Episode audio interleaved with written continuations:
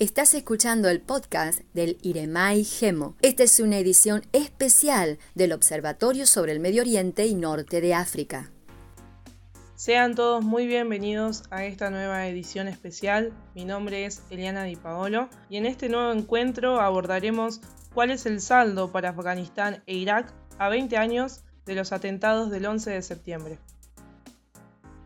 Los atentados del 11 de septiembre de 2001 al Centro Económico y Militar de Estados Unidos generaron un cambio drástico en el orden internacional. En palabras de Paredes Rodríguez, podemos ver el ejemplo más nítido de cómo la globalización del terror golpeó en el corazón de la única superpotencia del mundo, generando la sensación de que ya no se está seguro en ninguna parte y de que nadie es invulnerable. Con posterioridad a estos ataques y como respuesta a los mismos, Washington lanzó una lucha contra el terrorismo internacional con el propósito de atacar al grupo responsable, Al Qaeda. El puntapié inicial de esta estrategia fue la intervención en Afganistán en ese mismo año y dos años más tarde en Irak. Lo cierto es que las guerras libradas se perpetraron en el tiempo mucho más de lo que las partes involucradas estimaban.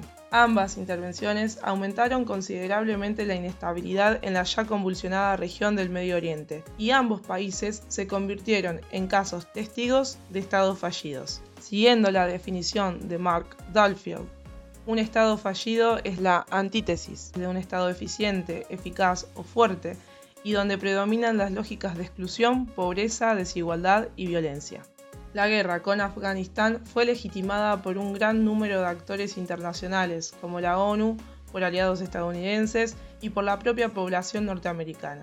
La explicación a esto es que no cabían dudas de que el régimen talibán estaba estrechamente relacionado con Al Qaeda, ya que no solo apoyaba al grupo de forma financiera, sino que también albergaba a sus integrantes dentro de su territorio. El resultado inmediato fue exitoso debido a la rapidez con la que se abatió al régimen talibán, pero los efectos a largo plazo han sido devastadores. En cuanto a la invasión a Irak, las repercusiones tanto nacionales como internacionales fueron opuestas a las de la guerra de Afganistán. Nunca se llegó a contar con un real apoyo de la comunidad internacional debido a que el gobierno estadounidense no logró justificar jurídicamente los motivos de su intervención. Si bien tuvo éxito en cuanto al derrocamiento de Saddam Hussein, este resultado no se vio plasmado en la posguerra. No se logró estabilidad política ni la instauración de un gobierno democrático que produjese un efecto dominó en toda la región. Por el contrario, todo esto contribuyó a incrementar el desorden en Irak.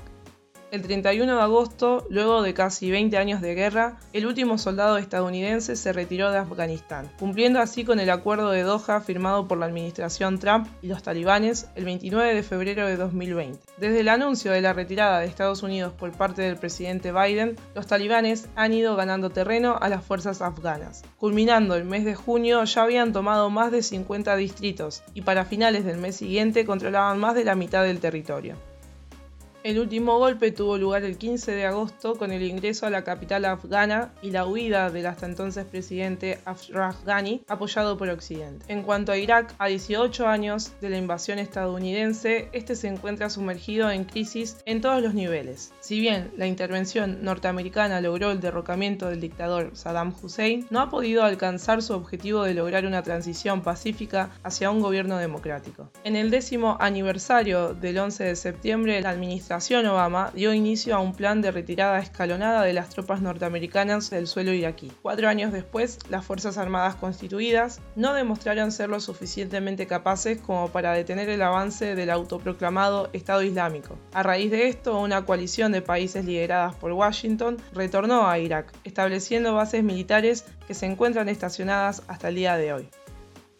Como podemos observar, el atentado del 11 de septiembre marcó un punto de inflexión, a partir del cual la postura estadounidense hacia Afganistán e Irak en particular, y Medio Oriente en general, no volvió a ser la misma. Uno de los principales objetivos fue la creación y el entrenamiento de fuerzas armadas capaces de defender y brindar protección a sus poblaciones. Si bien se logró el derrocamiento de los regímenes imperantes en el momento, 20 años después la reconstrucción parece nunca llegar a su fin.